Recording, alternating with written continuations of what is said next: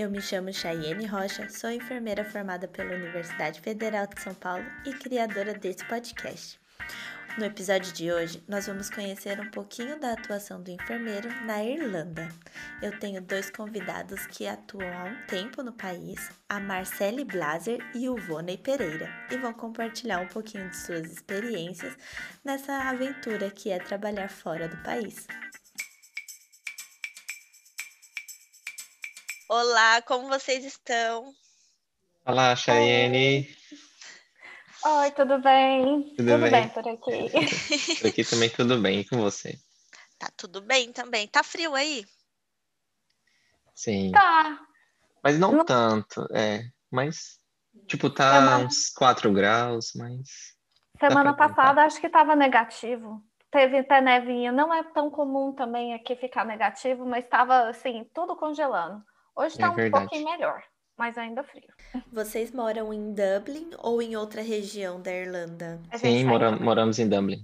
Ah, é, é, realmente aí é mais comum aquela chuva, né? Aquele tempo úmido, assim. Neve em si não é comum. Pois é, a, apesar da Irlanda estar bem acima, né? Até um pouco próximo assim do Polo Norte. É, aqui não faz tanto frio como alguns países da Europa que estão abaixo mas é por conta do, do clima que vem do Golfo do México. É por isso que aqui chove muito. E aí esse é, essa chuva atrapalha esse clima do Polo Norte chegar até aqui. Por isso que não é comum nevar tanto. Às vezes neva, mas é bem pouco. Pode acontecer de ter nevasca, mas desde quando eu mudei para cá, nunca teve. É, e aqui é caminho dos ventos. É uma ventania. Ah, é verdade. Tá infinita. E chuvinha quase tipo garoa. Não tem aquela chuva assim, ah, que chega destruindo. Chove pouquinho e continua. Uhum. É. Aqui é onde morem, morrem os furacões, né? Muitos deles. Oi. Que é, se formam ali próximo do, do, do, do Caribe, né? Vai para os Estados Unidos e sobe para cá. Só que quando chega aqui já está bem enfraquecido. Então chega às vezes como tempestade tropical, ou às vezes só como uma ventania mesmo mas nada muito preocupante. Que bom que vocês não, não presenciam catástrofes, né? Isso é algo assim assustador, mudar de país e ainda conviver, né? Tipo Japão com terremotos. É bom que aí é algo leve. Mas conta para nós por que vocês foram para aí, quem são vocês, né? Quem é a Marcele e o Voney? Compartilhe um pouquinho disso com a gente. Vai, vai, bom, vai você primeiro. então tá bom. É, meu nome é Volney, eu sou enfermeiro, me formei na Universidade Paulista, em Goiânia, é, formei em 2013. É, o meu marido, ele também é enfermeiro e é, também brasileiro, e nós dois é, somos de Goiânia, e nosso sonho sempre foi atuar como enfermeiro né, em algum país que fale a língua inglesa, porque nós dois já fazíamos inglês, ele já tinha uma fluência melhor que eu, mas a gente sempre sonhou com esse, com esse sonho, né, de, de ser enfermeiro fora para poder ter uma qualidade de vida melhor, ganhar mais dinheiro. Uhum. E a nossa primeira opção sempre foi o Canadá, né, porque a maioria dos enfermeiros do Brasil, é, pelo menos para a maioria, é, sonha com o Canadá por conta do estilo de vida, porque a enfermagem lá precisa muito de enfermeiros e paga bem, é, bem melhor do que o Brasil. Mas o processo do Canadá, para a gente, a gente viu que era uma, uma possibilidade um pouco distante, porque é um processo muito difícil, demanda muito tempo, demanda muito dinheiro. E aí, o meu marido, ele chama Caleb, ele viu a, a Irlanda como uma oportunidade e a gente, né, decidiu investir. Tanto que ele veio primeiro para cá, em 2017, eu fiquei no Brasil, uhum. é, pra, como estudante de inglês, para poder passar na, na prova do IELTS, para depois iniciar o processo. E, graças a Deus, tudo deu certo. Ele, é, em um ano que ele estava aqui, ele já conseguiu é, dar entrada no processo e e quando eu mudei para cá, que foi em agosto de 2018, ele já tinha o processo concluído e já tinha até um emprego já como enfermeiro. E aí eu vim seguindo os mesmos passos que ele, que foi é, é, melhorar o inglês para poder passar no IELTS ou no OET, que é uma segunda opção de prova, né, de inglês que a gente tem aqui na Irlanda, uhum. que, a gente, que eu posso até falar um pouco mais na frente sobre isso. Sim. É, e aí é, eu comecei a trabalhar como cuidador enquanto eu estudava, e finalmente eu finalizei o meu processo de validação em dezembro de 2020 e já estou trabalhando como enfermeiro. E a Irlanda, para a gente, está sendo um país muito bom de se viver, é um país que promove uma qualidade de vida bem melhor do que no Brasil, é um país que tem uma, uma taxa de criminalidade bem baixa, e a gente está bem feliz aqui. Nossa, faz uma diferença, né? Quando a gente vai pesar essa questão de criminalidade. Eu acho que todo mundo fala a mesma coisa quando acaba saindo do Sim. Brasil. Ah, é no meu ponto de vista, foi o maior quesito, assim, de sair do Brasil. Eu vivia com muito medo. É, já tentaram me assaltar várias vezes na rua. É, graças a Deus, assim, nunca aconteceu algo pior. Mas eu sempre vivi com muito medo no Brasil, pelo menos em Goiânia, né? É a minha experiência em Goiânia. E aí, né, a gente teve essa oportunidade de vir embora e hoje aqui eu me sinto muito mais seguro. É claro que a Irlanda não é perfeita, né? Uhum. Acontece sim alguns casos, né, a criminalidade, casos de assalto, casos de violência, mas são casos esporádicos, é, na minha opinião, são bem baixas e, e são muito mais é, vistos, né, pela polícia do que, do que no Brasil. Sim, sim, né? Eu concordo, né? Eu tenho uma vivência também. Eu sou de São Paulo, né? Em São Paulo, uhum. criminalidade. É, eu fui assaltada algumas vezes, daquelas formas oh, mais violentas possíveis. Então, você você vê isso quando você vai viver em outro país, realmente a parte de segurança é um peso para você ir e para você isso. ficar também. E você, Marcele, como foi seu, seu processo, seu caminhar até aí? Então, é, eu também sou de Goiânia, é, mas eu sou formada pela PUC. Eu formei em 2006. Então, você já estou um tempinho aí no caminho. Desde 2007 eu atuo na área. E, é, e coincidentemente, eu conheci o Caleb e o Voney aqui apesar dos nossos caminhos serem tão parecidos, pelo, até pelos locais de trabalho, amigos em comum, acabou que a gente Verdade. se conheceu aqui. Mas é, eu sou casado, meu marido não é da área é, de enfermagem. Eu era bastante feliz no Brasil, é, profissionalmente falando, eu estava num lugar que eu, era, eu gostava muito do meu trabalho, mas tem outras coisas que vão pesando. Como o Rony falou, a gente tem medo de sair de casa. Uhum. É, eu, não, eu não queria ir na esquina com os meus cachorros, porque tinha vezes que eu saía o povo assim, nossa, esse cachorro é caro, né? Ai. E eu falo assim, ai meu Deus, como? Então, assim, a gente não tem aquela liberdade. Se a gente vai sair, ah, hoje a gente vai para um restaurante, a gente, ah, não, então tá, vamos sair tipo 5, 6 da tarde, porque até às 7 da noite a gente já volta, porque a gente não sabe o que, é que pode estar acontecendo. Então, assim, e aqui também é, foi um lugar que nem eu, nem meu marido, meu marido é da área de informática, a gente teria que abrir mão da nossa profissão para mudar de país, que infelizmente acontece com muita gente que tenta é, melhorar a qualidade de vida, né? Então aqui nós dois poderíamos continuar na área. E teve a questão assim da qualidade de vida, a questão de segurança. É, hoje a Irlanda é o segundo maior IDH do mundo, eu acho que algum tempo atrás era o terceiro, mas assim ainda muito bom é um país que não é aquele país assim gigante, não é, é talvez uma Dublin não é uma cidade muito maior do que a Goiânia, então é, não é uma megalópole da vida, porque assim, não, não só de São Paulo, né? Mas é, não é como se fosse Londres, por exemplo. Então é uma coisa um pouco mais, é, talvez mais confortável nesse sentido, pelo menos era o que a gente estava mais habituado. E a questão de ver também, vi anúncio na internet, ah, a Irlanda precisa de enfermeiros. E a gente assim, nossa, Irlanda. Não sabia nada da Irlanda, só sabia do YouTube, né? Ah, Irlanda.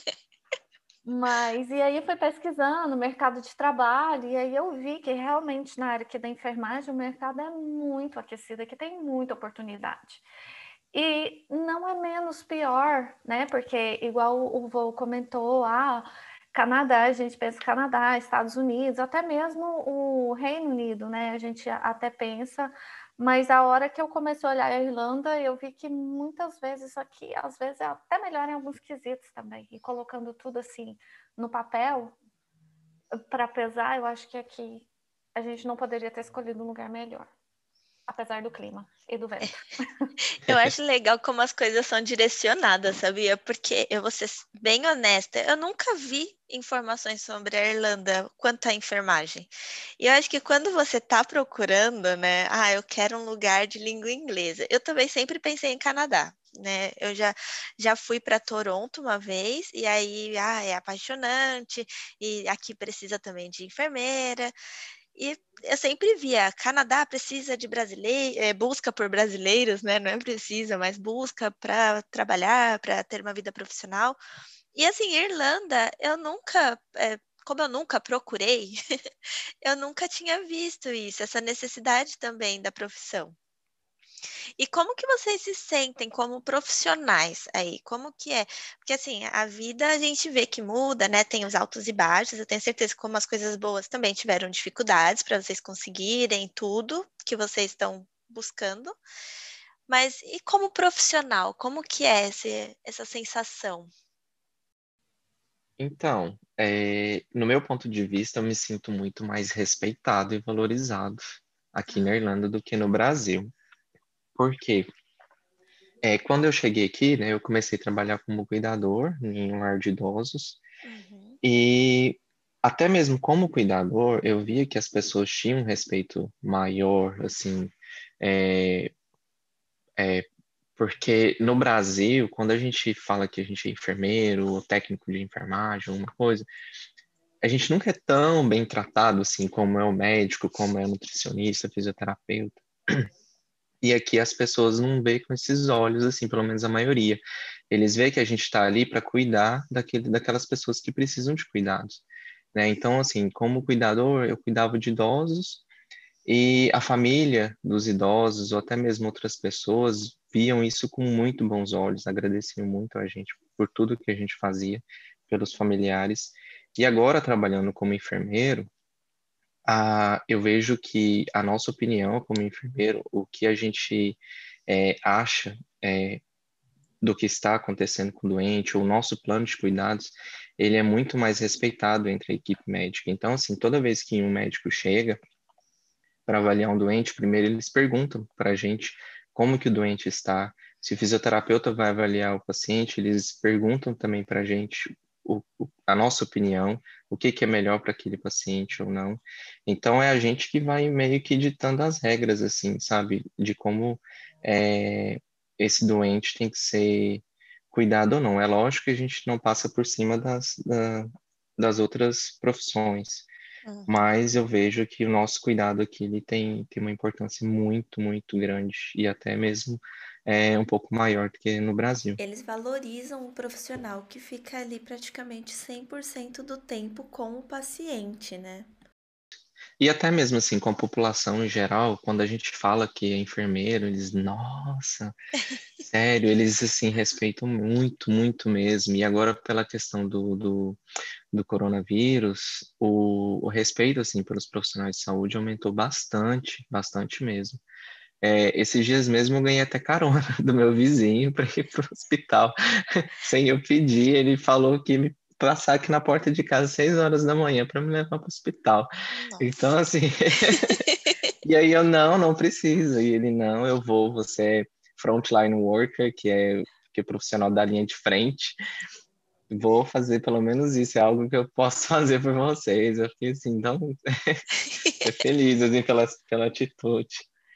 Nossa, você fica um pouco sem graça, né? Sem saber como é. reagir.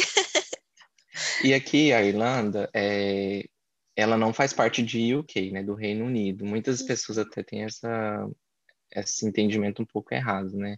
A, União, a Irlanda faz parte da União Europeia, mas não está dentro do Reino Unido, que antigamente fazia parte, né? Uhum. Mas é, tem uma pesquisa no Reino Unido de alguns anos atrás sobre qual profissão que é mais respeitada entre a população.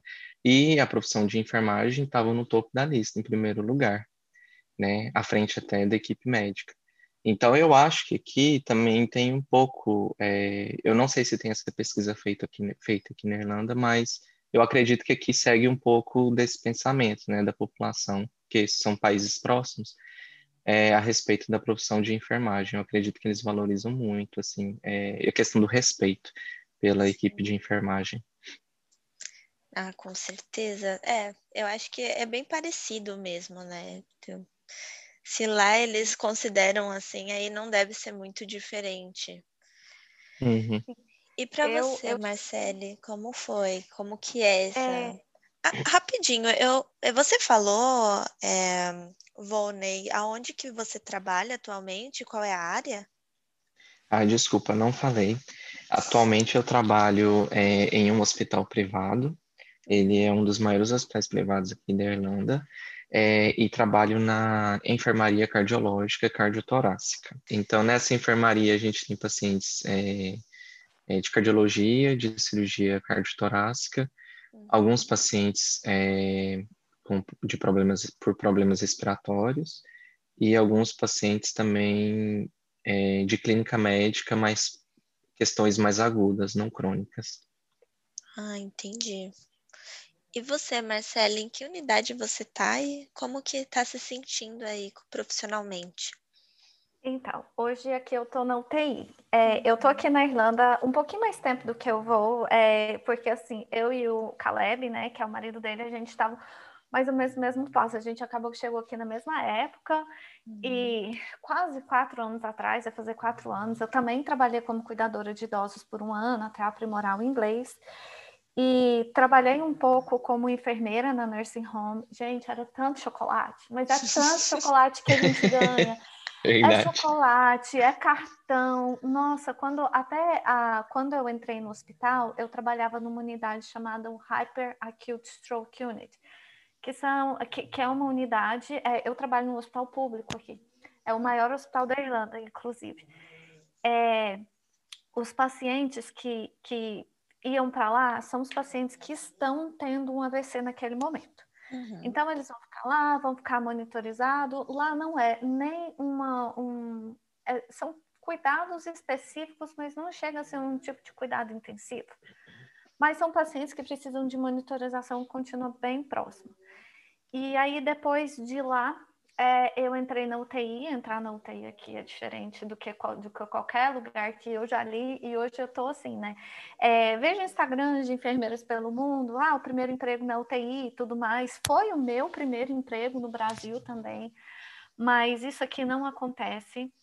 É, é, tem que ter uma qualificação, eles dão um treinamento, é, você tem que ter pelo menos um ano e meio de experiência em, em outra área acute de um hospital para poder ir para UTI para fazer um curso que demora é, mais de seis meses, que é um curso quase uma pós-graduação para você poder atuar naquele mercado. E, e, e, naquele mercado não, naquele local de atuação específico. E, e é igual o Vonei falou, é, a gente aqui é muito respeitado. Inclusive, tem, um tem uma ferramenta aqui que a gente usa para comunicar com os médicos, a equipe multiprofissional, a equipe geral, que chama é, ISBAR. Então, uhum. tudo que a gente no hospital é baseado nesses bar. Você liga, você se identifica, você fala a situação do paciente, você fala brevemente a história do paciente, você fala a sua avaliação e você dá a sua recomendação uhum. e você solicita o conselho deles. Por exemplo, olha, doutor, o meu, eh, meu nome é Marcele, eu sou enfermeira aqui da da unidade de AVC. O meu paciente, fulano de tal, que foi internado ontem, tem uma história de é, fibrilação atrial e, e agora eu estou vendo aqui no eletro dele, eu vi que ele tem, que ele está de novo, aqui a gente chama de FIB, né, que ele está em FA, né, aí eu acho. E a minha avaliação é que ele vai, ele está numa fast FIB e eu posso começar com a medicação ou o eletro está aqui, vou mandar um exame de sangue, você quer que eu faça alguma coisa a mais? E aí a partir disso eles vão falar, ah, não é ótimo, se não melhorar, daqui tanto tanto tempo você me liga. Então, é, eles têm essa, esse entendimento e essa ideia de que realmente quem está ali do lado do paciente é a gente, então eles vão ouvir a gente, não importa o quê. Principalmente na UTI, porque aqui a UTI é sonho, né? Para mim é sonho. É um enfermeiro por paciente. Nossa! Sério? Sério seríssimo. E assim, é, apesar de ser um enfermeiro por paciente, uma coisa que eu não conseguiria entender, é, eu estando no Brasil, eu não vivenciando isso hoje, hoje eu não entendo como que seria, tipo, um enfermeiro com dois pacientes perante o tipo de cuidado que a gente presta aqui. Então, é, os médicos, eles falam assim, é você que sabe, é você que está aí, a gente falta adivinhar os pensamentos do paciente, né? Porque é tudo. E aqui também a gente pratica um outro tipo de cuidado, que é o cuidado integral, né? Que na minha vivência aprendi na faculdade, mas quando a gente vai para a prática, por vários motivos, né? É, não é o que é aplicado na prática e aqui é. Então, assim, é, por exemplo, para qualificar um enfermeiro na UTI aqui, para falar assim, ah, esse enfermeiro tá ok, é mais ou menos um ano para preparar um enfermeiro para trabalhar na UTI. E não entra recém-formado, você tem que ter uns anos X de experiência para poder entrar na UTI. Então, assim, é bem minucioso uhum. esse processo. Eles, eles aceitaram seu tempo de, de experiência na UTI do Brasil? Sim. Ah, e é mesmo assim, eu ainda fiz esse curso, que é eu tenho é, pós-graduação em UTI no Brasil, trabalhei uhum. em UTI mais ou menos uns sete anos, mas depois eu saí da UTI, depois eu vim para a Irlanda, e aqui eles têm um, uma coisa que, tipo, se você está mais de seis meses fora da área, eles já orientam que você faça um foundation, porque para eles seis meses fora da área é um tempo muito grande perdido. Uhum. E a gente tem que ser bem, bem, bem minucioso, a gente tem que saber muito bem as condutas, porque, por exemplo, o médico não fica na UTI o tempo inteiro. Então, se eu precisar de alguma coisa e, eu, e, e não for, como se diz na minha alçada, eu não puder fazer, aí eu tenho que ligar para o médico, falar, doutor, está acontecendo isso. Ah, tá. É, iniciar mildarona. Uhum. Então, eu tenho que ter um olhar clínico bem profundo, porque a maioria das vezes, quem vai tratar aquele tipo de distúrbio, por exemplo, a ah, paciente, é, a gasometria mostra aqui que ele está retendo CO2. Quem vai tratar isso sou eu. Não vai ser o médico, não vai ser o fisioterapeuta. O paciente está em quase é, o, com a glicemia nas alturas, aqui a gente usa outra unidade de medida. Uhum. É, mas a glicemia está nas alturas, eu não preciso ligar para o médico. Não, tem. Nas, nas alas funciona diferente. Mas não tem, eu não preciso ligar para o médico para falar assim, doutor, o HGT aqui deu 14, que seria tipo quase 400 aí. Uhum. Eu já tenho o protocolo que eu tenho autonomia suficiente para ir lá e começar a, a infusão de insulina. Uhum. Ou para decidir qual que vai ser a, o, a velocidade da, da minha dieta naquele paciente. Então, assim, eles têm que preparar, eles têm que dar uma base muito boa para a gente, porque a nossa autonomia dentro da UTI é muito grande. E eles reconhecem bastante isso. Nossa, é uma autonomia e uma responsabilidade muito grande. Então, é incrível eles darem essa preparação, porque acho que você também se sente segura para atuar, né? Não é. Você não está ali só porque é a UTI ou porque você conseguiu passar, né? Você foi capacitada para isso. Sim, e eles investiram muito tempo, né, nesse, nesse é, treinamento. E assim, é, não chega a ser uma pós, eu fiz uma pós no Brasil e esse curso que eu fiz, até por estar trabalhando e por estar vivenciando tudo aquilo que eu estava reaprendendo, é, eu acabei, acabei que eu pude fixar muito melhor. E assim, né, são seis meses de curso. Então, uhum. Foi é. válido. E só adicionando pelo o, o, que a Marcele falou, aqui na Irlanda a gente não tem técnico de enfermagem, né? Uhum. Os cuidados, eles são prestados integra, integra, integralmente pelos enfermeiros. A gente tem os, os healthcare assistants, que são é, equivalentes a cuidador no Brasil, Uhum. Mas esses é, cuidadores, eles não possuem é, um escopo de, de, de prática aqui na Irlanda. Então, assim, eles não eles não podem fazer as mesmas atribuições que os técnicos de enfermagem ou auxiliares de enfermagem no Brasil fazem. Eles são delegados pelos enfermeiros para prestarem cuidados básicos. Então, é, muitas vezes a gente não tem é, cuidadores suficientes, é, pelo menos na minha prática, né, no hospital particular. A gente não tem cuidadores suficientes para poder é, fazer o serviço básico do, do, doente. Então, quem faz somos, somos nós, enfermeiros, é, que prestamos os cuidados básicos e também é, fazemos toda a parte assistencial do, do paciente. Na sua unidade. complexo é toda a gente. Isso. Ah, é, porque é quem tem o, o conhecimento, né? Eles respeitam a formação também dessas pessoas né? Não Isso. ficar delegando para elas coisas que não, não cabe à competência delas, da responsabilidade a mais. Que a gente vê muito isso no Brasil, né? Às vezes os técnicos, eles estão tão habituados a fazer algumas coisas que já não são mais é, da competência deles, não sei se é competência, mas eh, pelo regulamento do próprio Corém, né? Eles não devem executar uhum. algumas atividades. E aí acaba fazendo, porque eles já estão habituados, e é muita responsabilidade, já que não é para eles efetuarem, executarem essas ações. E, Vonei, como que é, é na, como a sua área é uma internação comum, como que é, quantos, para quantos pacientes, quantos enfermeiros, quantos enfermeiros normalmente têm um dia de plantão? Então, na minha unidade são 27 leitos, sendo que quatro deles são de como se fosse de alta dependência, é, não de UTI, isso é como se fosse uma semi-intensiva. É, é, os, os, leitos lá, a maioria deles são apartamentos, e tem essa enfermaria que são quatro leitos, que os pacientes ficam monitorizados. É, e fica um enfermeiro é, específico para esses quatro leitos. É, geralmente são de, de cinco a seis pacientes por enfermeiro uhum. na, na internação. E além da, é, de nós, enfermeiros assistenciais, nós temos um, um, enfermeiro coordenador que fica no posto de enfermagem o tempo todo, uhum. só lidando com, com a parte mais burocrática, é, qualquer alteração do doente a gente tem que se reportar a esse enfermeiro. Ele fica mais supervisionando o mesmo plantão, mas é, de forma assistencial.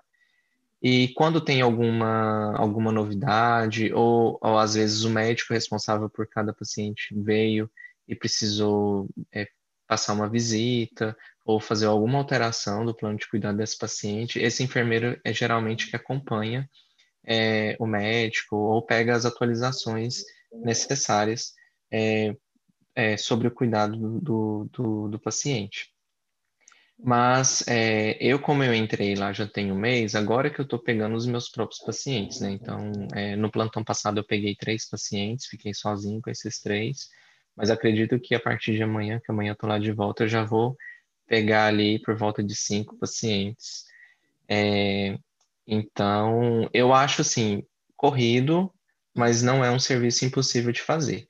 Só é muito difícil se, se eu tiver pacientes é, altamente dependentes, pacientes com, com alto risco de queda, paciente idoso, que a gente precisa ajudar a, a ir no banheiro, a trocar fralda.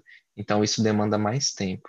Agora, com os outros pacientes, eles são mais tranquilos, assim, pelo menos na minha enfermaria. Os pacientes de cardiologia geralmente são mais tranquilos. Entendi. E qual é a carga de trabalho de vocês? Eu faço ah. três plantões por semana. É, no meu contrato são 39 horas semanais. Uhum. É, eu faço três, três plantões por semana de, de 13 horas cada. Ah, então o nosso é igual também, que no público Isso. também são 39 horas semanais, mas aqui tem uma coisa que não paga o intervalo. Então a gente meio que fica devendo por dia uma hora. Então, assim, não é, ah, fiz três plantões por semana, fechou o mês. Então, eu tenho que fazer quase um plantão extra para pagar essas horinhas no intervalo que não é pago. Isso. É, no meu caso também. Não, no particular, achei que era no, só no público, mas então é mais ou menos padronizado. Infelizmente tem essa canseira. Eu tinha, eu Mas tava, existem, eu tava pensando se não era, se não era 13 horas para fazer uma de pausa. Então não, são 13 horas obrigatórias. Sim. A gente tem, tem intervalo que ele, na verdade, ele é, ele é dividido, é um 15 minutos de manhã, meia hora para o almoço e 15 minutos no final da tarde. Mas os plantões aqui, no geral, duram 13 horas. Uhum. E vocês acham que essas 13 horas funcionam bem? Como que é? Porque no dia seguinte vocês têm folga, é isso? É quase aquele 12 por 36. No meu caso, não, né? Acho que até o da Marcele também não. E do meu marido também não é. Aqui é o sistema de, de trabalho é, funciona totalmente diferente do Brasil. Uhum. Na maioria dos lugares aqui nós somos pagos por hora. Uhum. Então a gente não tem essa é, igual no Brasil, que a gente é obrigatoriamente, depois de tantas horas de trabalho, a gente tem que ter tantas de descanso, né? Então, no meu caso, eu posso fazer meus três plantões seguidos e folgar o restante da semana sem nenhum problema. Vai depender da minha chefia, mas não tem problema você fazer os seus plantões seguidos, organizar a sua escala é, da forma que ficar melhor para você. Assim. Nossa, isso é, é bem legal. Três vezes e trabalhar.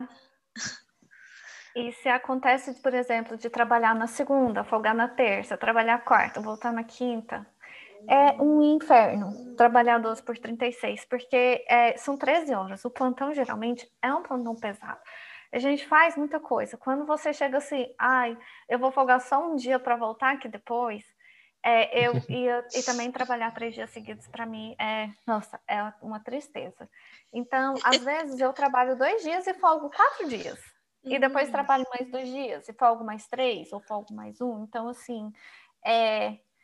hoje eu acostumei mais aqui e eu prefiro porque dá uma liberdade maior. Você pode juntar com suas férias, acaba que em vez de uma semana de férias você tira dez dias. Então, eu acho que isso é um pouco mais vantajoso, que a gente consegue se organizar melhor do que aquela regrinha de assim, dia não, de assim, dia não. É verdade. Eu tô achando o máximo isso. Essas diferenças Ai, todas são. Ai, é muito legal, é bem empolgante, assim. E ao mesmo tempo dá um pouquinho de medo ouvir vocês falarem. É assim, parece que realmente a formação não é suficiente. Você precisa de um extra ali para você se capacitar para atuar dentro das áreas. E é quem, quem fornece essa capacitação? É o hospital ou é tipo uma instituição? É o hospital, é o, é o empregador. Se ele acha que, que as suas qualificações, ou se eles acham, por exemplo, aqui todo mundo, a gente que trabalha principalmente, enfermeiro também precisa. E para queda, a gente tem que fazer um curso chamado Manual Handling, porque aqui não tem maqueiro. Uhum. Aqui a gente usa o hoist, né? Que é tipo aquele elevadorzinho, não sei o nome, nem sei se chegou no Brasil. Quando eu estava aí ainda não existia. Não. Mas aí o empregador dá o curso para gente, porque assim, aqui é, é um, um, dos cursos obrigatórios. Por exemplo, é a polêmica aqui, a punção venosa. Aqui a gente faz um curso de punção venosa, e quem dá é o hospital. Uhum. Mas cabe a gente ir atrás da nossa qualificação. Por exemplo, eu mesmo trabalhando numa unidade assim, que aqui chama Acute, de AVC, a maioria dos meus colegas não tinha a política, né, a competência para funcionar a veia, mesmo sendo uma coisa super importante, na minha opinião. Uhum. Mas coube a mim, atrás da minha chefe, falar assim, ué, peraí, por quê? Eu, eu quero, por que aqui ali nas outras unidades eles fazem e aqui a gente não faz? Uhum. E aí ela, o curso está aí, é só você ir lá fazer. Então. então, cabe bastante da gente ir atrás, mas a instituição, geralmente, os hospitais aqui são todos gigantes. Uhum. A gente não tem um hospital pequenininho. O hospital que eu trabalho são quase mil leitos. Uhum. Aí o outro, acho que lá onde o, o Caleb trabalha, eu acho que deve ser uns 600. O que o Vonley trabalha, particular, é gigante. Então, eles têm toda uma estrutura para fornecer isso para a gente. Eles vão treinar a gente na forma que eles acharem que vai assim é, acrescentar para a instituição. Não, e, e, é importante porque você vai trabalhar ali 13 horas e sem ter segurança do que você está fazendo, sem estar tá preparado, eles dão o preparo, né? Eles estão te fornecendo recursos de conhecimento para a prática. Eu achei incrível isso. É tão difícil você conseguir um treinamento. Às vezes eu vejo, eu tive algumas experiências. Vocês conhecem o Einstein em São Paulo? Uhum. Sim, sim. De nome, é, de né? nome, nunca fui, mas. É, então, eu tive a oportunidade de ter uma experiência de trabalho lá e poxa vida, para você conseguir o treinamento de alguma coisa, você tem que provar que você realmente merece, sabe? E às vezes esse merecimento, você não tem energia dentro do trabalho e tudo mais. Você quer o conhecimento, mas não ficar provando que você precisa daquilo. Então, eles oferecerem isso é uma coisa muito legal. Nossa, é, é, é bem impressionante. E eu fiquei curiosa. Ah, pode falar, desculpa. Tem a questão que aqui tem muito estrangeiro. Hum nós brasileiros ainda somos peças raras aqui. Mas, é, como tem muito estrangeiro, gente com é, situações, com histórico completamente diferente, estudos diferentes, eles têm que mais ou menos padronizar para que, por mais que as nossas experiências e o nosso treino tenha sido diferente, para que a nossa prática seja parecida. Então, é interessante para eles fornecerem esses treinamentos também para a gente. Sim, isso entra até um pouco parte cultural, né? As culturas diferentes, Sim. elas fornecem cuidados diferentes. E tem que é, fazer o que eles estão acostumados a, a fornecer aí. E eu, eu, nem tinha essa noção é, do público e privado. Como que é o sistema de saúde aí? Ah, é complicado. o, o, sistema de saúde aqui é público, mas não é gratuito. Uhum. Dá para entender? Sim. Eu demorei muito para conseguir entrar na minha cabeça. Então, por exemplo, aqui é, eles. É, eu não sei muito da questão da atenção primária, questão de prevenção. Uhum. Então, assim, eu não posso falar que não é bom porque eu não sei. Mas aqui eles consideram a atenção primária é quando você vai num, num GP. O GP é o General practitioner. Uhum. Ele não é um clínico geral, não é um médico da família, mas você, ele que faz tudo. E você só vai no especialista depois que você passar por esse GP. E você, se você não for direto para um hospital na emergência, você vai porque o GP te encaminhou. Uhum. E aí você paga, mas a partir do momento que você entra no hospital e você tem que ser internado, aí você não paga. Mas se você for direto da emergência, você paga. É, é, é, é complicado mas funciona, na minha opinião. Até para os irlandeses, né? É, uhum. Não é também gratuito, porque aqui eles têm um cartão como se fosse o cartão do SUS, que é o cartão de saúde deles daqui. E uhum. esse cartão só é disponível para as pessoas com baixa renda, tem, algumas, tem alguns critérios, então nem todo mundo tem esse cartão. Então, o sistema de saúde assim gratuito, ele não é universal, como é no Brasil. Uhum. Então, se, se a gente precisa é, ir numa, numa emergência, no meu caso mesmo, né? Eu, eu fui numa emergência semana passada, né? Eu estava passando mal e eu tive que pagar, eu paguei 100 euros só para poder uhum. entrar no hospital, mas não me cobraram nada depois disso. Eu tenho seguro de saúde, só que meu seguro de saúde é só para hospitais públicos, né? Para eu uhum. não pagar nada a mais do que do que é cobrado. Por exemplo, eles me, me cobraram 100 euros, mas o restante que eles provavelmente poderiam me cobrar, o meu seguro de saúde vai cobrir. Então, é, até mesmo para os irlandeses, eles têm essas, é, essas cobranças, assim, esses, ah, esses valores para poder pagar.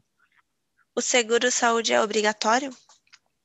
Hum, não é obrigatório, mas é aconselhável que todos tenham. É obrigatório, na verdade, é, no meu caso é, porque o meu o visto que eu tenho, para quem é estrangeiro e tem um visto de residência aqui, tem que manter um seguro de saúde para poder renovar o visto.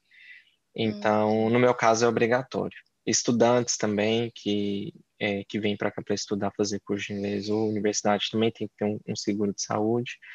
Mas para quem é cidadão europeu, quem é irlandês ou tem alguma outra cidadania europeia, não, eu acredito que não é obrigatório, mas é aconselhável que tenha. Eu tenho porque eu sou desesperada, mas, por exemplo, a maioria dos meus colegas enfermeiros não tem. E eles ficam assim, mas por que, que alguma pessoa tem? Hum. Aí eu fico, mas por que não tem? Porque assim, o, a questão do sistema privado de saúde também é um pouco diferente. Onde você vai pensar que você paga um sistema de saúde para ficar no hospital público? É. É, é que isso é, é, complexo, mas eu entendo também. Na Alemanha tem um pouco disso bem semelhante. E aqui eu é não que... achei assim plano de saúde igual no Brasil, sabe? A gente tem um plano uhum. que a gente pode ir no médico à vontade, fazer exames mais ou menos à vontade.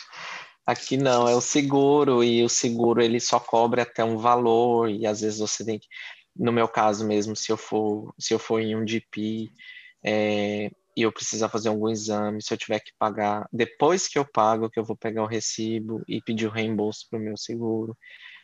É mais ou menos como se fosse um seguro de carro no Brasil, então não é igual um plano de saúde, igual no Brasil. É realmente um seguro saúde, não um plano de saúde. Isso. é. E se vocês vão no médico, nesse médico aí da como se fosse atenção básica, e vocês querem fazer um preventivo, falar, ah, não, eu só quero fazer um preventivo. Esse preventivo vocês pagam? Não, é de graça. Hum. E aí, assim, é, eu fui o meu, eu tive é, recente, eu fiz aí é, a questão da saúde, da prevenção. O nosso, é, o, o, exame preventivo que a gente faz no Brasil, mas também não é justo eu comparar o público com o particular. Eu não sei é. como que é a frequência do SUS. Mas aqui na Irlanda é a cada cinco anos. E eu acho um absurdo você fazer assim. No Brasil a gente faz todo ano. Aqui a cada cinco anos. Então, se você quiser fazer em é menos tempo, aí você tem que pagar aí eu teria que solicitar particular, e aí eu, eu faço, aí eu solicito o reembolso para o plano, e o plano decide se ele vai me pagar 100% ou alguma parte. Ah, bom, aqui você só pode fazer preventivo depois dos 35 anos de idade, então se você tiver oh, alguma coisa antes disso, você não vai descobrir ou você vai ficar muito doente, por isso que você vai descobrir. É. Gente. Tem umas coisas que, assim, eu, eu realmente acho que o brasileiro, eu sempre falo isso, a gente aprendeu a ficar prevenindo, porque a gente tem algumas doenças que é meio inacreditável que ainda exista, né? É igual você pensar que tem criança que realmente morre por desidratação devido à diarreia. Isso não é algo comum de ver em países desenvolvidos. Não mesmo. Então tem algumas coisas que a gente é precavido porque sabe como que, que funciona todo aquele calor que existe lá. Bom, é, se vocês quiserem, conta um pouquinho como que é o processo. Eu sou enfermeira, quero trabalhar na Irlanda. O que, que eu preciso pensar primeiro? Como que foi a língua para vocês? É a língua inglesa? É suficiente um curso feito no Brasil? Como que é esse processo? Você quer falar, Marcele? Não, você está mais habilitado que eu. Acho que o, o, o voo está mais fresco, ele fez recente, ele sabe, acho que ele vai falar melhor. E considerando que é a experiência de vocês, né? Não existe assim. É, vocês foram com alguma agência, alguma coisa assim, ou individual? Não, não. Ah, Sem agência. Aqui não tem. Aqui, aqui não tem essa coisa igual tem para o Canadá, que tem agência de recrutamento. Acho que para a Alemanha tem também. Uhum. Aqui não. Aqui a gente faz tudo independente. Eu não recomendo agências, mas tudo bem. Vamos falar da experiência eu, de vocês. Eu também não recomendo. É, hum. Igual eu, a Marcele, meu marido, todos fizemos o processo sem precisar da ajuda de nenhuma agência. Hum. É, então, eu acredito que, que não é necessário, né, para nós brasileiros. Mas a maioria das, dos estrangeiros que trabalham aqui, a maioria deles são da Índia ou das, ou das Filipinas. E a maioria deles já vem tudo por conta de agência. Eles têm agência no próprio país deles, que tem contatos aqui, que faz tudo por eles. Mas eles vêm, assim, muito como se diz, eles já vêm com tudo meio que pronto, mas sem muito poder de escolha, sabe? É muito a agência que decidiu muita coisa por eles. Então, por isso que eu não gosto muito de agência. Mas, assim, o primeiro passo, né, para uma pessoa validar o diploma, é, antigamente era passar numa prova de inglês, né? Agora o processo mudou, é, quando eu fiz o meu processo, ele não era online, eu mandava tudo por correios. Agora o processo ele é todo online, né?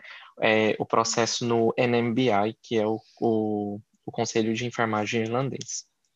Então, é, antigamente você precisava passar no, na, na prova de inglês, atingir as notas necessárias, né, que, que está lá no, no site do NMBI, no IELTS ou no OET, que são as duas opções de provas de inglês que você pode fazer. É, só um adendo que o IELTS tem que ser a forma acadêmica, não pode ser o geral.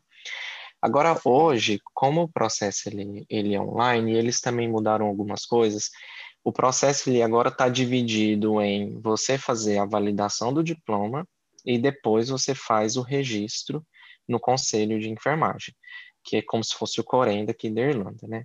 Então, primeiro, é, para fazer a validação do diploma, para você iniciar esse processo, você não precisa ter mais a, a você não precisa ter passado na prova de inglês nesse momento.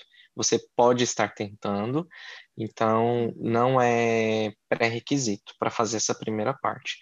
Então, você pode fazer sim essa, esse primeiro processo estando no Brasil, tá? Não precisa estar aqui na Irlanda. É, então, primeiro, o que, que você tem que fazer? Você faz uma inscrição, é, abre um, cria um login no site do NMBI, preenche todo o questionário que tem lá, aí lá vai pedir uma série de documentos. Os documentos, geralmente, são é, documentos que comprovem sua experiência, se você formou há menos de cinco anos, você não precisa comprovar um ano de experiência, mas se você formou há mais de cinco anos, você precisa ter pelo menos um ano de experiência dentro desses últimos cinco anos. Né? Uhum.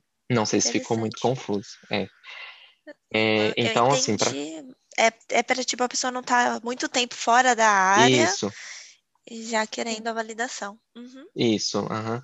É, então, assim, se você está dentro desses critérios, você é, pode continuar com o seu processo. Outro documento que eles pedem é um documento do Corém, então você tem que ter um Corém ativo, tá? É, se você tiver duas inscrições, igual no meu caso, eu tinha inscrição em Goiás e uma inscrição secundária no Distrito Federal, porque eu era concursado lá.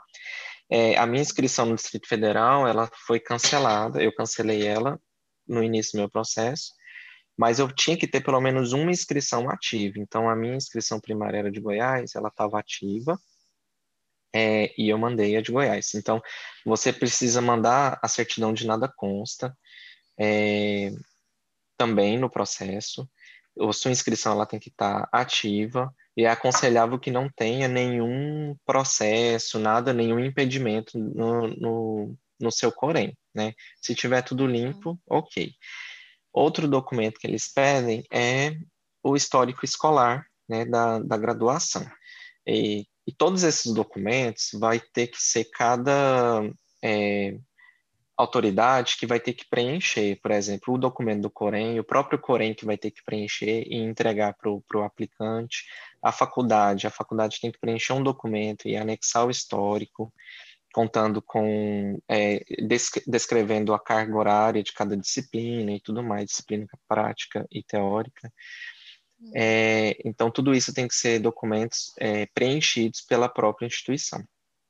E também você pode enviar documentos de pós-graduação com uma carga horária de, de prática e teórica também. Tá? Tudo isso pode ser incluído no processo. Você terminou de é, reunir todos os documentos que, é, que são pedidos no NMBI, você entra no site, anexa todos os documentos. Qualquer documento em português precisam ser traduzidos para o inglês, com tradução juramentada. Você vai anexar todos esses documentos no site. A uhum. partir do momento que você entrega todos os documentos, você manda tudo de uma vez, o NMBI vai levar no máximo três meses para analisar os seus documentos e te dar uma resposta.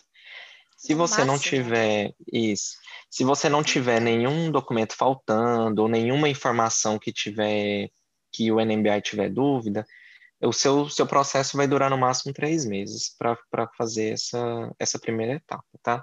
Mas hum. se você tiver algum documento faltando ou alguma informação que tiver esclarecida, isso vai atrasando o seu processo.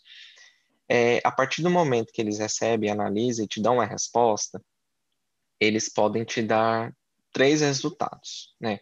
Um deles é você, o seu diploma foi é, reconhecido, validado, e você pode já ir para a parte de, é, de registro, que é a parte final, que é você paga uma taxa e, e pega o seu registro e pronto, acabou. Ou eles podem pedir para você fazer uma complementação, que foi o meu caso, porque a maioria dos, dos, ah, dos enfermeiros brasileiros que, que validaram o diploma aqui, com exceção da Marcele e do meu marido, que os dois eles conseguiram a, a inscrição sem precisar de nenhuma é, complementação. Nos outros casos, né, como foi o meu caso e dos outros enfermeiros, eles pediram essa complementação. E para você fazer essa complementação, você tem duas opções. Você pode escolher é, só uma opção entre as duas, que é você fazer um estágio, que chama adaptação, é, de no mínimo seis semanas, no máximo duas semanas, em um hospital credenciado pelo, pelo Conselho de Enfermagem, ou você faz uma prova é, de aptidão, que é uma prova teórica e prática, é, para fazer essa complementação. No meu caso, eu fiz a prova, eu passei na prova e meu diploma foi validado. Mas uh, eu acho que eu fui o primeiro brasileiro que eu conheço a fazer essa prova. O restante do, do pessoal do Brasil que está aqui optou por fazer a adaptação. É, fazendo, passando em um dos dois, foi, foi. É, na verdade, foi, foi assim. foi. A prova, ela é muito. É, no, a Marcele, ela tem um canal, é, Enfermeira na Irlanda, né? No, no uhum. Instagram, e eu até gravei um vídeo, é, dois vídeos falando sobre a prova, né? Porque muitos brasileiros têm dúvida a respeito dessa prova. Eu também tinha muita dúvida, porque como nenhum brasileiro que eu conheço já fez essa prova, eu não tinha informação, sabe, de, de como que era a prova. Eu tive informações vagas, assim, de alguns colegas indianos e filipinos que fizeram, mas nenhum deles me falou realmente igual eu falei no vídeo, sabe? Nos vídeos que, que tá no canal, no canal da Marcele. Vou é... deixar o canal dela na descrição, que aí Isso, dá para a pessoa conseguir ver melhor, entender como funciona. Isso, e lá, lá no canal dela tem tudo falando sobre o processo. Tudo que eu estou falando aqui já tem tudo descrito lá também. É, então, assim, só resumindo, se você, quando você uhum. passa na adaptação ou na prova, é, você já está apto, você vai estar apto para fazer a, a inscrição no, no, conselho, né?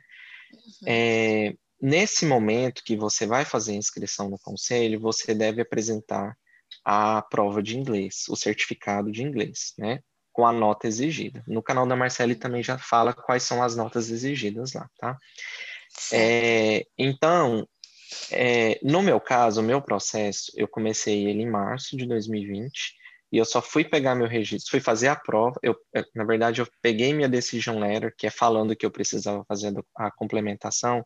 Eu peguei essa, essa carta em agosto e só em dezembro que eu fiz a prova, e, e, mais ou menos no dia 18 de dezembro que eu consegui pegar meu registro. Então eu demorei ali cerca de nove a dez meses para conseguir é, finalizar o meu processo, desde o início até o fim. Uhum. É, mas porque eu primeiro eu tive que passar na prova de inglês para iniciar. Hoje, quem já tem o inglês mais avançado, quem já quem sabe que vai conseguir passar na prova, sabe? Quem tem a competência de conseguir tirar a nota, pode iniciar o processo e tentar a prova de inglês ao longo do caminho.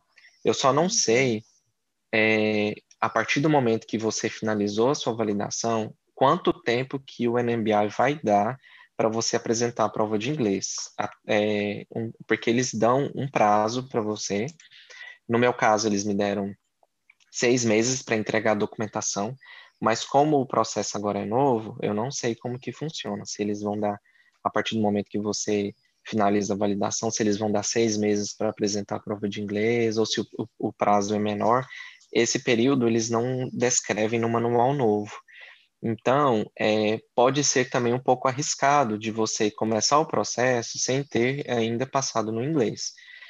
Mas também, se a pessoa que, que vai aplicar, o aplicante, né, o enfermeiro que está aplicando, é, tem confiança de que vai passar na prova de inglês, por que não começar, uhum. né? E já adiantar Sim. muito assim do processo. É, outra coisa, para fazer o estágio e a prova, você tem que estar na Irlanda. Então, você uhum. pode fazer toda essa primeira parte estando no Brasil, mas quando você pega a decision letter, que é essa carta de decisão falando que você tem que fazer a prova ou adaptação, você tem que vir para a Irlanda para fazer. Tá? Uhum. É, a, o estágio, para você fazer esse estágio, você tem que aplicar para uma vaga de emprego primeiro. Então, um hospital tem que te oferecer uma vaga de, de enfermeiro e conseguir uma vaga para você no estágio. É, hum. para fazer a prova, você já não precisa ter esse empregador. Você pode ir muito bem no site do, do RCSI, que é a universidade que aplica a prova, e pagar a taxa. Só que a taxa é muito cara, ela é 2.800 euros. No meu hum. caso, eu consegui uma vaga de emprego sem ter feito a prova, e eles ofereceram para pagar a prova para mim. Então, isso é muito comum de você conseguir um sponsor, né, que é um, é, um hospital ou até mesmo uma nursing home que pague o processo, ou que pague a prova, ou que pague o estágio para você, entendeu? Uhum. Então, é, tem, tem essas opções também, mas se você tiver pressa, você pode ir lá e pagar a prova e se livrar logo disso. Mas quando você vem para fazer a prova aqui, ou então o, o período de estágio, você tem que ter já um visto de trabalho, ou com o visto de, ou sem visto, né? Que não precisa de visto para ir uhum. ficar por três meses. Você consegue ir depois aí fazer o visto? Então. como que funciona isso? Para fazer a prova de, de aptidão, você não precisa ter um visto de trabalho. Você, com visto de turismo, você pode vir fazer a prova de boa. É, mas para fazer o estágio, você tem que ter um visto de trabalho. Você existe um visto é, de trabalho, eu não lembro o nome, eu acho que é como se fosse um visto emergencial. Às vezes a Marcela até sabe, sabe? é um visto emergencial que você fica, você pode trabalhar full time, que é trabalhar é, integralmente, é, por um período de três, eu acho que até seis meses. É, então você precisa aplicar para esse visto para você conseguir vir para a Irlanda e fazer o, o estágio. Para você aplicar para esse visto, você já tem que ter a, a oferta de trabalho, tudo pronto, tá? Então, assim, como é que hosp... eu encontro esses empregos? Assim, na internet é fácil encontrar? Sim, sim, é fácil. Existem os sites de, de emprego aqui na Irlanda. A Marcele tem alguns, uh, eu acho que ela já fez posts uh, a respeito disso. É, mas tem vários sites de emprego que e até mesmo o LinkedIn, tá? É uma ferramenta maravilhosa assim para vocês conseguirem achar vagas de emprego aqui na Irlanda e não é impossível, tá? É conseguir. É, no meu caso, eu, é, eu tenho experiência em controle de infecção hospitalar, em unidade de internação adulto e também é, sala de emergência. E quando eu vim para cá, então já tem mais ou menos dois anos e meio que eu vim para cá, é, eu fiquei dois anos fora da área de trabalho, a, é, do, da área de enfermagem, quando eu comecei para emprego em hospital. Eu não queria trabalhar como enfermeiro em nursing homes, né, em casas de idosos. Por quê? Eu já estava assim, já saturado, eu já trabalhava como, como cuidador e eu não queria trabalhar como enfermeiro nessas casas de idosos porque não era algo não é minha área. É, então, assim, eu sempre quis, voltei na minha cabeça que eu iria trabalhar em hospital. Então, eu batalhei muito, eu só apliquei para vaga de hospital. Eu recebi várias ligações de recrutadores me chamando para trabalhar em, em nursing homes. É, eu sempre disse, é, eu sempre disse não para eles. E alguns deles tiveram a audácia assim, de falar: ah, você não vai conseguir emprego no hospital porque você já está há dois anos. E eu, e eu assim, eu tchau, não precisa me ligar. É, eu sei que você está me oferecendo essa vaga, mas eu vou continuar aplicando para o hospital. E assim eu fiz e eu consegui. Eu consegui é, duas oportunidades e eu tive a opção de escolher qual que eu achei melhor no meu, no, no meu ponto de vista. Então, não é impossível, né? Se você é, batalha para conseguir um tipo de, de trabalho, é, se você está disposto a esperar, você tem capacidade de conseguir. Então, esse foi o meu caso.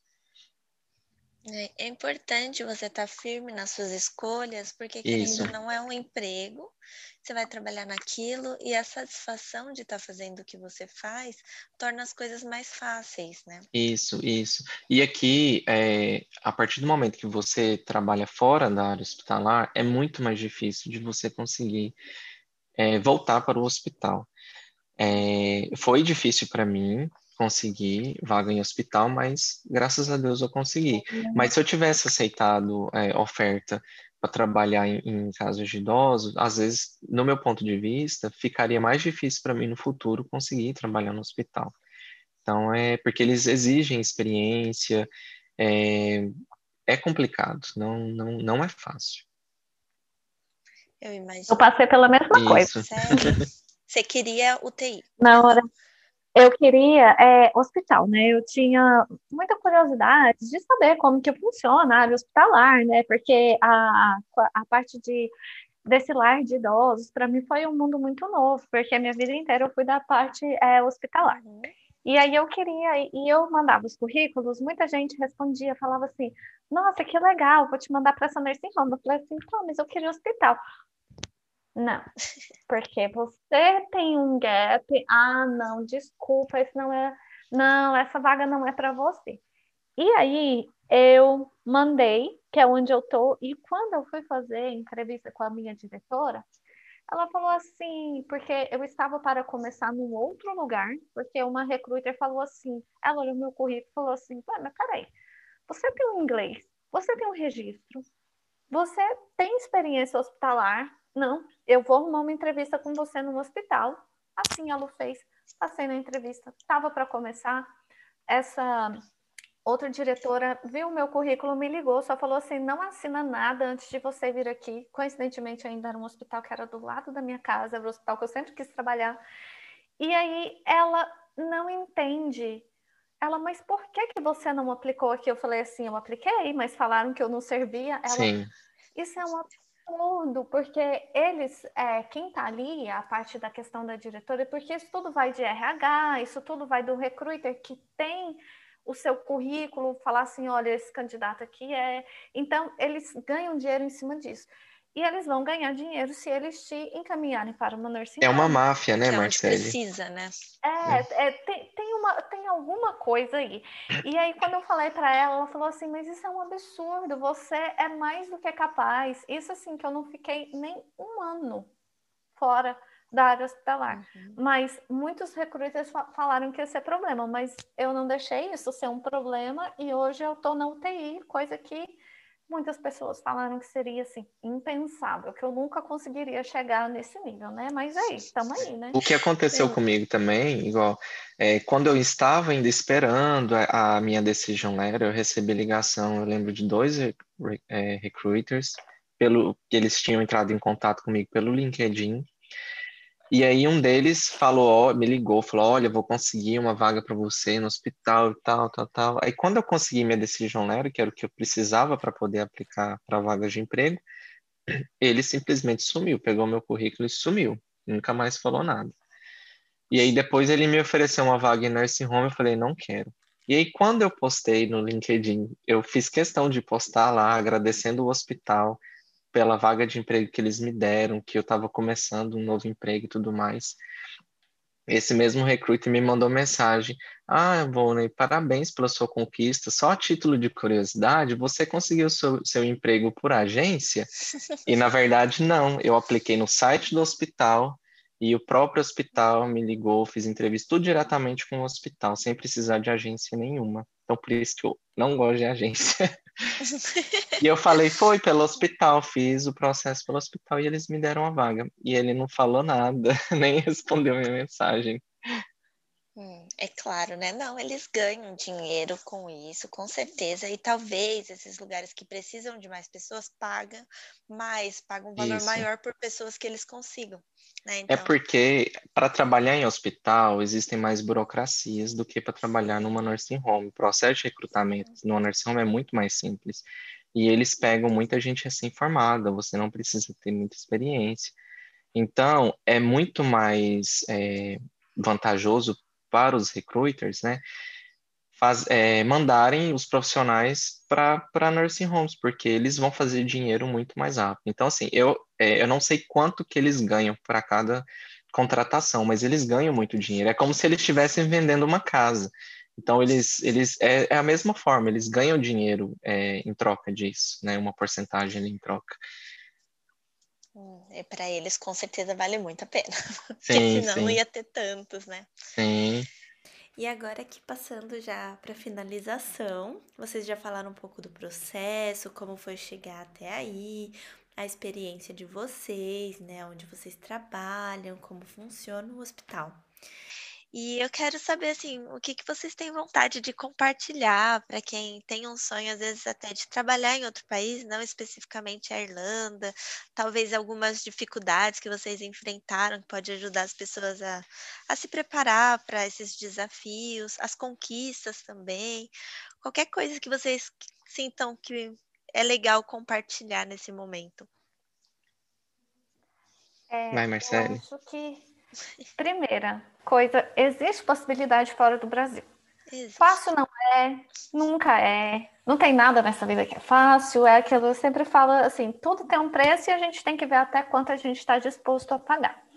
Então, é bom pesquisar a respeito do país, pesquisar a respeito de língua, pesquisar a qualidade de vida, custo de vida, colocar tudo na balança para saber se compensa ou não compensa.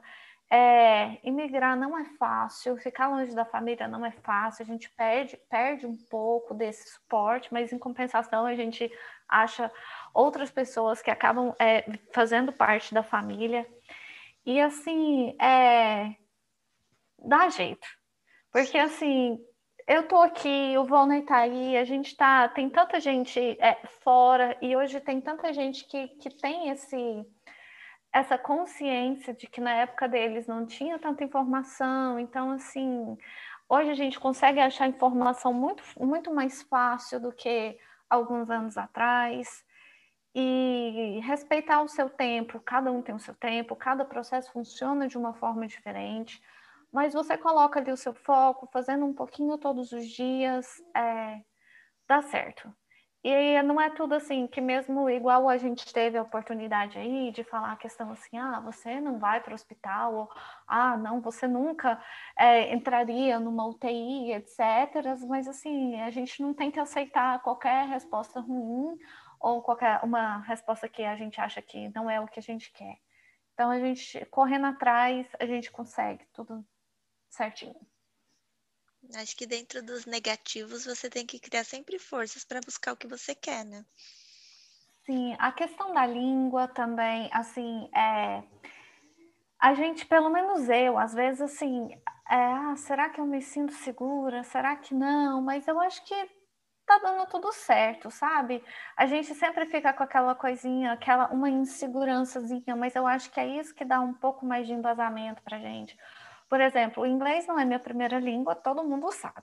Então, eu tento perguntar duas, três vezes para não ter é, problema para falar, ah, será que eu entendi certo? Será que é isso mesmo? Ah, é isso. Então, assim, é um desafio e é um aprendizado contínuo. Então, todos os dias a gente está aprendendo um pouquinho, a gente vai aprimorando mais e a gente vai crescendo mais. Com certeza. É, só para perguntar assim, o inglês é, não é sua primeira língua, mas como que foi o desenvolvimento no hospital? Foi tranquilo? Ou então na casa de idosos quando você começou? É, meu inglês era muito ruim quando eu comecei, era péssimo. Uhum. Mas eu lembro, uh, eu tinha alguns pacientes, né? Porque não são todos os pacientes que, que como se diz, que sabem de si, né? Uhum. E eu tinha um que ele falava assim: ah, então vem cá, vocês estão aqui, eu vou ensinar inglês para vocês. então, umas coisinhas bem pequenininhas, né? Que assim, eles tinham a maior calma e a maior paciência. E a gente começa a aprender a questão até do sotaque deles aqui, que também é diferente. É, as, muitas vezes as pessoas não te corrigem, mas isso sim, você vê as outras pessoas falam assim, será que falei certo, será que não? Então, é por isso que é bom estar tá estudando sempre, porque também tem muito estrangeiro. Às vezes, o próprio estrangeiro não vai querer te corrigir, Sim. porque às vezes nem ele sabe. Mas aí você vê, olha, fulano chegou ali, ah, e ela é estrangeira também. Ah, não, então tá tudo tranquilo. Se a, a pessoa que está ali naquela posição de destaque, ou sei lá, talvez numa diretoria e tudo mais, e é estrangeiro conseguiu, por que, que a gente não vai conseguir também, né? Com certeza. É verdade. E para você, Ivone, como que é tudo isso? então, é, eu tive assim o privilégio de vir é, seguindo os passos do meu marido, né? Uhum. Eu conheço várias pessoas que vieram aqui sem ninguém, uhum. sem nenhum amigo conhecido assim do Brasil, sem nenhum familiar e tá até hoje assim tentando iniciar o processo, né? Tem tá batalhando assim sozinho. Então, para aqueles que vêm sozinho, que tá seguindo esse sonho, sem ter nenhuma nenhuma nenhum porto seguro, né, aqui na Irlanda, é, eu acredito que deve ser muito, mas muito difícil, muito difícil. Por quê? Conseguir primeiro emprego aqui é difícil, conseguir se estabilizar, uma, conseguir uma acomodação bacana, conseguir tempo para estudar, tudo isso vai é, é muito difícil. Então, isso desestabiliza muito a pessoa enquanto é, enquanto está aqui na Irlanda. E no meu caso, quando eu vim para cá, é, o meu marido ele já tinha finalizado o processo e já ia começar a trabalhar no hospital. Então, é, eu tive a oportunidade de chegar aqui e falar para ele, olha, eu vou ficar no mínimo de quatro a seis meses só estudando inglês, eu não vou trabalhar. Porque, assim, no Brasil eu tinha dois trabalhos, é, eu trabalhava em Goiânia e em Brasília, então, assim, minha vida era, era uma loucura, eu fazia, a minha carga horária era muito alta, então estava muito cansado, mentalmente muito cansado. E um dos meus cargos no Brasil, que era de Goiânia, eu trabalhava diretamente com supervisão, não era na assistência, então era muita responsabilidade. Então, quando eu vim para cá, eu falei para ele: olha, eu quero ficar só estudando inglês e depois eu vou caçar alguma coisa para fazer, eu prometo. E assim eu fiz. Então, eu tirei meu tempo para poder me aprimorar no inglês, porque eu cheguei aqui com inglês intermediário, mais ou menos, uhum. né? E já em três meses eu consegui passar para avançado. A vivência, Mas, né? A vivência ajuda isso, bastante. Isso, mas aí quando eu só consegui assim, avançar mesmo no inglês quando eu comecei a trabalhar de cuidador, que para mim foi uma das melhores experiências que eu já tive na minha vida. É, eu tive que dar um passo para trás na minha carreira, porque ah, eu era enfermeira, agora eu estou trabalhando de cuidador. E até mesmo a Marcele sabe, a gente já ouviu assim de colegas nossos enfermeiros falando: ah, você vai trabalhar de cuidador, vai ficar limpando, desculpa a palavra, limpando, é, vai ficar trocando fralda né? Vai ficar só trocando fralda de idoso. E eu não vejo isso como maus olhos. Para mim foi o momento de aprender o básico que eu, o que eu não sabia no Brasil, né? É, de ter a prática mesmo no Brasil eu não tinha fazendo esse serviço básico. Então eu aprendi a cuidar de idoso, a de é, ajudarem eles com as necessidades básicas do que eles precisavam. E com isso eu fui desenvolvendo, desenvolvendo minha comunicação, né? porque eu consegui aprender o sotaque deles, o que eu tinha muita dificuldade no início. E aí, com isso, assistindo TV, escutando rádio, isso foi melhorando muito o meu inglês. E hoje eu vejo que trabalhando no hospital, como eu tenho, é, sou responsável por cuidados integrais, eu vejo que essa experiência como cuidador para mim é, foi de extremamente é, de extrema importância, porque no hospital eu não tenho dificuldade com cuidados básicos, né? E eu vejo que alguns colegas enfermeiros que já estão lá há algum tempo ainda têm essa dificuldade, não têm um olhar crítico para algumas necessidades é, básicas do doente. Então, eu acredito que isso para mim foi foi um crescimento muito grande. É, tem até um vídeo da Marcele no canal dela que ela fala, né, que muita gente é, é, ah, perguntam, é, ah, você vai trabalhar como enfermeiro na Irlanda, mas enfermeiro na Irlanda é igual trabalhar como técnico. É tipo, é umas, é, umas é, tentando colocar Diminuir. Similaridade. É isso, diminuir o nosso papel aqui como enfermeiro. Na verdade, enfermeiro faz, sim, cuidados integrais, integrais, até mesmo no Brasil. Eu, no Brasil, até mesmo trabalhando em emergência, eu nunca deixei de ajudar os técnicos de enfermagem, eu nunca deixei de me envolver é, em administração de medicação. Eu sempre ajudava a limpar o doente que é, trabalhava em uma emergência super é, pesada, que era no hospital de, de de Ceilândia. Então, eram pacientes assim que chegavam esfaqueados, vítimas de perfuração por arma de fogo. Então, chegavam assim ensanguentados, sujos porque teve briga ou rolou na terra, alguma coisa assim. Então, a gente tinha que fazer aquele limpa no paciente, ou até mesmo pacientes é, vivendo em situações precárias que, que chegavam para a gente. Então, eu nunca deixei de ajudar os meus colegas, porque eu sempre vi isso como um trabalho de equipe. E aqui a gente tem que continuar é, prestando esse tipo de assistência, né? Então, é, para muitas pessoas quando vêm para cá, para Irlanda, ou até mesmo para outros países, tem que abdicar da profissão que tinha, dos status que tinha no Brasil, né? Sim. Para poder começar tudo do zero. Então, é, eu tinha, os meus empregos no Brasil eram bons, eu nunca pude reclamar deles, eu era muito feliz com os meus empregos, eu ganhava bem, é, mas a minha, a, o meu sonho era ter uma qualidade de vida melhor. Então, por isso que, que eu vim embora.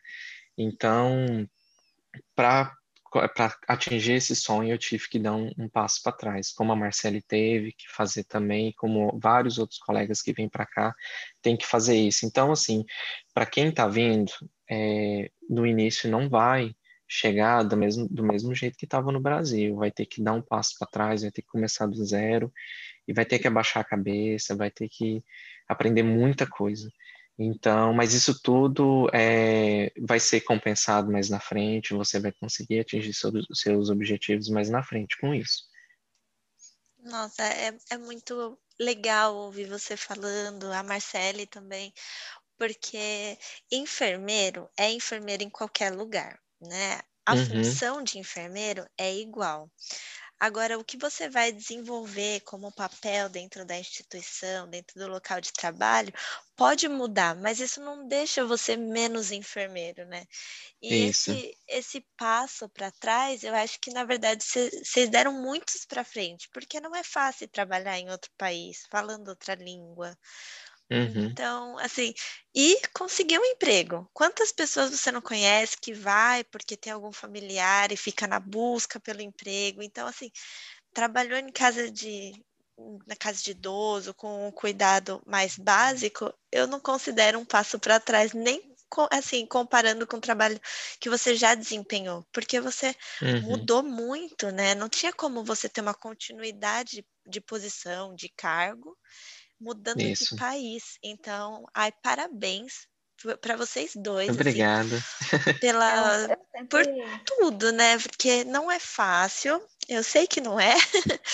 e vocês conseguiram aí alcançar o que vocês queriam, não desistiram da, das vontades de vocês dentro do trabalho, né? Continuarem com os estudos. Eu acho que ainda o inglês, todos os dias vocês acabam aprendendo alguma coisa, expressão, palavra. E Sim assim, né? Não tem outras palavras. Parabéns. Ser enfermeira é isso, tá sempre ali na linha de frente em cuidar, independente de onde. Sim, e eu sempre falo assim que para dar um impulso para frente, a gente tem que dar um passo para trás. Uhum. E se eu não tivesse tido a minha experiência que eu tive como cuidadora, eu não sei se eu teria aguentado no hospital. É, eu também não, Marcele. Tenho certeza que vocês fizeram o que era necessário para chegar até onde estão e aonde vão ainda, né? Eu tenho certeza que isso não foi ainda o limite da, da onde vocês podem chegar, com certeza. É.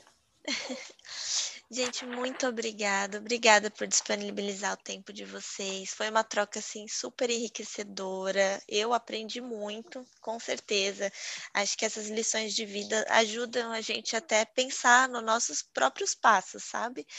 Então, essa troca foi para mim incrível e aprender um pouquinho de, de como, né, se eu quiser ir para a Irlanda aí um dia, além de eu uhum. correr atrás de vocês, é, de saber um pouquinho como que é, como que funciona. Então, muito agradecida, de verdade, obrigada. Eu que agradeço, Chayane. Precisando, estamos aqui. Só mandar uma mensagem, só o que a gente puder ajudar, a gente está aqui para isso.